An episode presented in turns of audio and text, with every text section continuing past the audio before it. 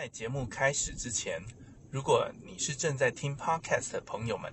因为今天的内容会搭配一些图示辅助，想听更详细的内容，可以点选下方链接到我们 Quanland 官方 YouTube 频道收看哦。嗨，大家好，我是凯德。Hello，大家好，我是 Stanley。好，我们今天要跟大家报告的是上礼拜，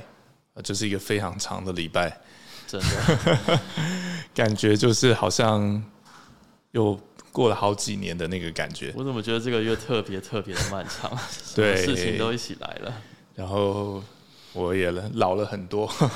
对啊，对，那就跟大家说明一下，上礼拜基本上，嗯，从美国联准会啊升息的压力造成股市大跌，再加上接下来大家也都知道发生了这个 UST 稳定币的事件，嗯，那这件事情呢，我想因为啊这不是今天的主题，而且网络上其实有蛮多这些相关的资讯，那我就不赘述了。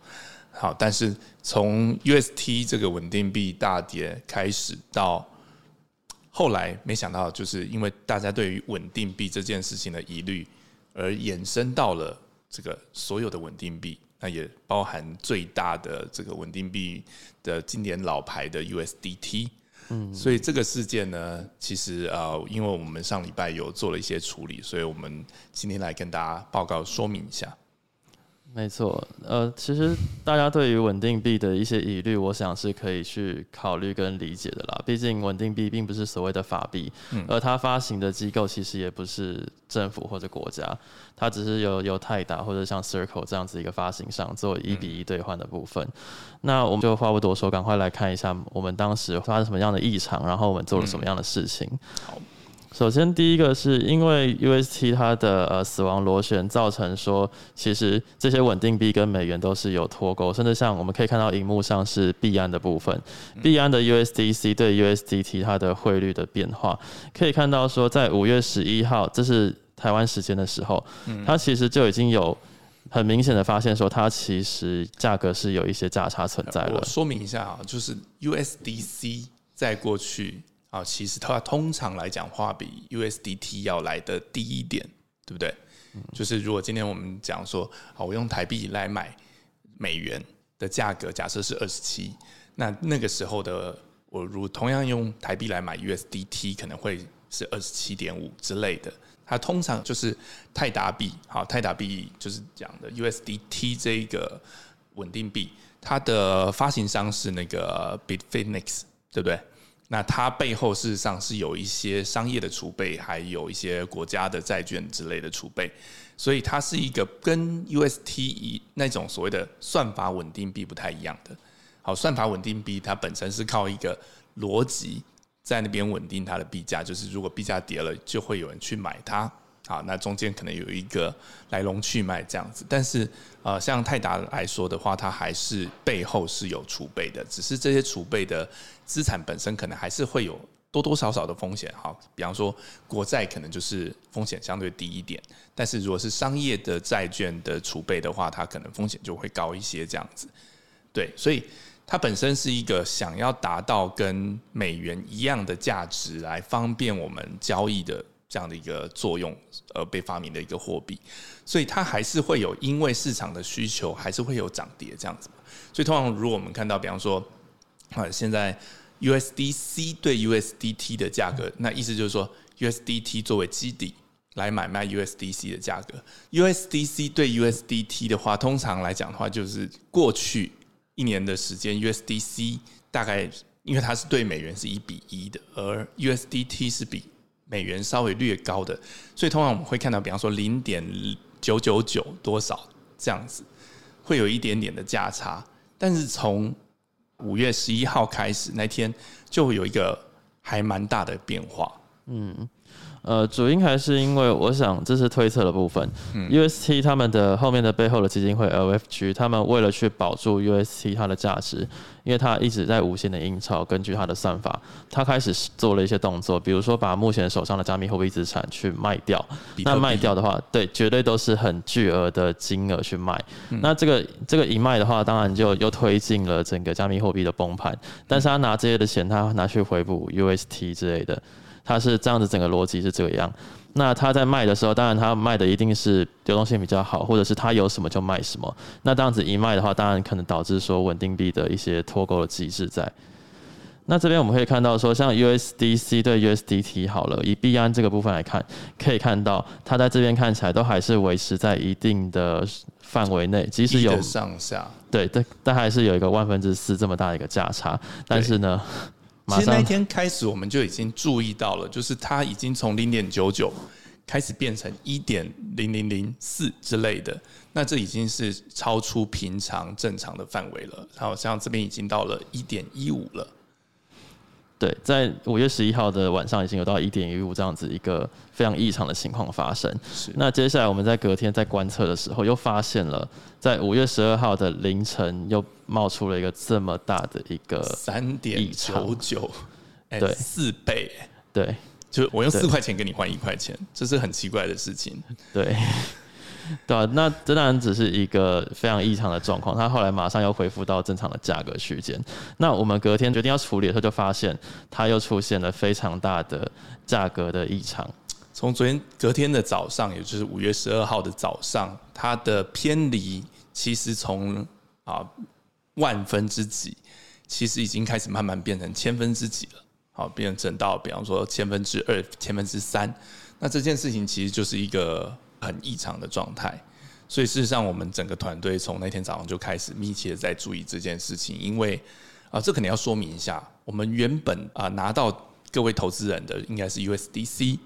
那所以到底跟 USDT 的关系是什么？呃，这样说好了，因为我们是在以太链上发行 QRT 这样子一个代币，各位是使用 USDC 这个东西做 mint 来 mint 出 QRT 这样子。那我们实际上是在最大的交易所币安去做呃我们的交易，但是币安的话，它主要还是以 USDT 为大宗，毕竟这样子的流动性比较好，pair 也比较多，所以我们会先将这些储备的 USDC 转成 USDT，就是按照接近是一比一这样子的状况去换。也就是说，我们实际上在交易的配额都是 USDT 做计价的。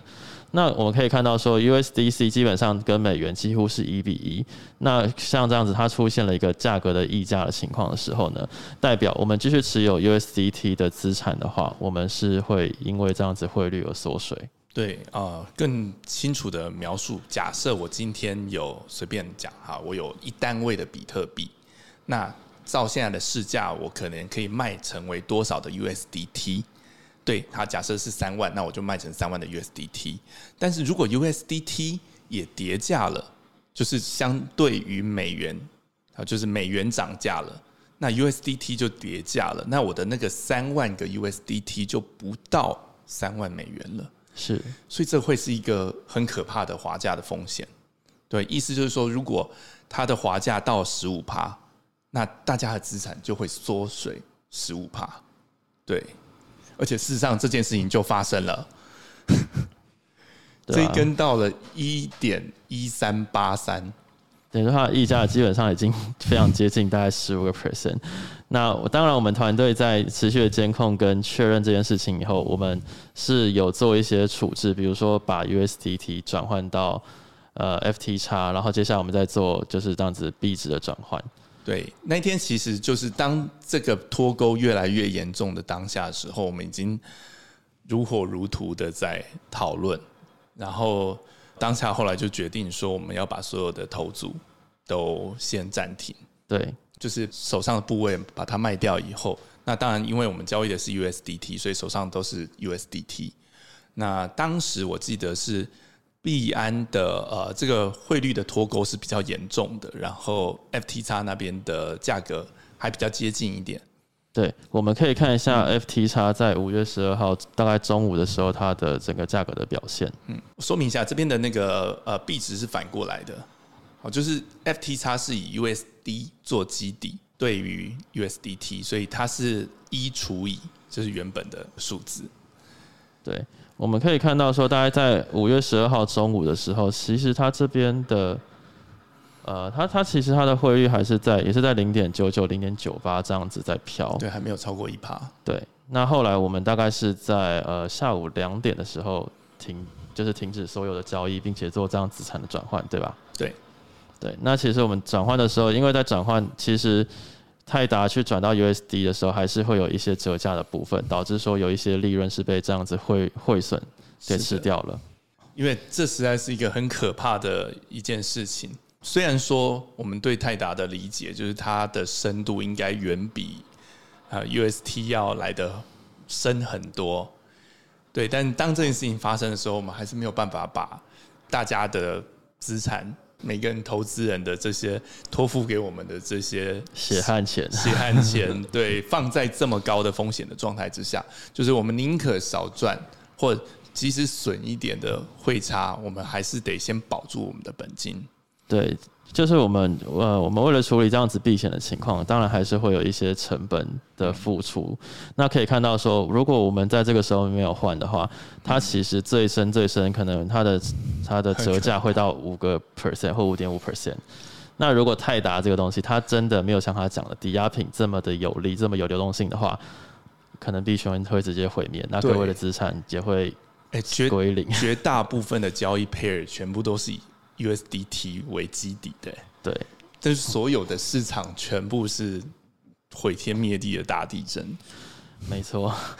那这样子，呃，当然这是事后论来看，就是发现泰达他的他的创办人，他的 co-founder 他就跳出来说，哎，其实这种。三亿的流动性对我们来讲是非常轻松的事情，但那是事后来看的状况。人家格局跟 DK 不能比，这样。对对对，没错。那我们可以最后再来看一下，就是泰达目前的储备为什么我们会这么紧张？因为其实我们去检检视，就是泰达这个东西，这个机构它所谓的。准备金可以看到，说它大概只有八十三点七四 percent，看起来是很高了。他是说这个是一个流动性资产，可以随时变现，包括了现金啊、类现金或是短期票券或者是存存款之类的部分。但到底这个数据是不是真的有这么多钱，或者是真的能不能在崩盘之前及时的换出来去做 buy back 的动作，这都是我们非常质疑的部分。嗯，因为其实。哦，说明一下，它能不能及时处理，这是很关键的。因为其实，在链上有许多的不同的交易所，去中心化交易所，就当有价差的发生的时候，啊，在 A 的地方买如果比较便宜，在 B 的地方如果比较贵，它这个利差就会造成套利的空间，然后就会像 UST 一样，会有这种可能性形成死亡螺旋。好，只是我们还不晓得哪边可能会有这样的一个。机会或者是风险存在，所以当价差出现的时候，是所有人都神经紧绷的。对，更何况它其实 USDT 很多是所谓的合约，就是就是永续合约 futures 这样子一个期货的部分。当出现了维持保证金低于某个程度的时候，它就会发出一些 margin call，请用户去补这样子。那你可以想一下，USDT 如果真的爆炸，那会引引发多少的爆仓？那这些连锁反应是我们没有办法去控制。对。对，所以我们当时的的决定是说，好，我们先把资金去转移到 FT 叉，然后去转换成就是美金本位这个样子，去确保那目前用户的资产是安全的，即使我们必须付出部分的成本。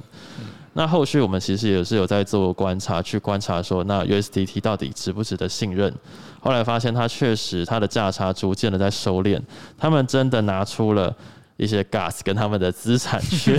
去去保证他们跟美元的一个汇率的状况，所以就慢慢的回到了大概是千分之几，但是我目前我也还在持续的观察了，就是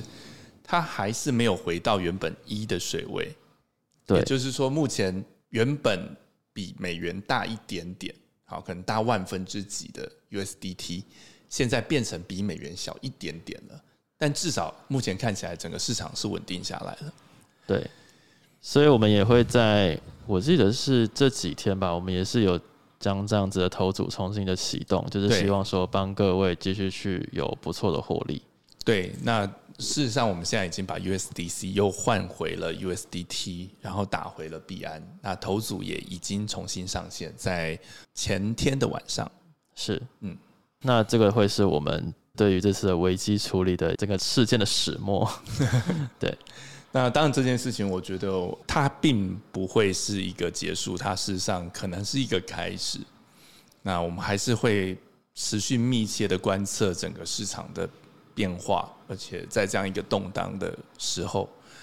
对，哦毕竟我们没有办法去预期会不会未来有人真的开始攻击嗯 USDC、USDT 这样子的稳定币，然后谋从中谋取一些暴利。是，对，所以嗯，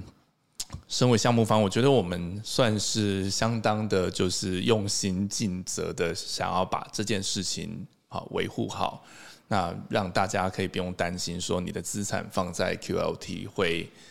因为一件事情，然后瞬间就消失了。对，这也是我们当初给各位的一些承诺，还有我们确实要把这件事做好的决心。是，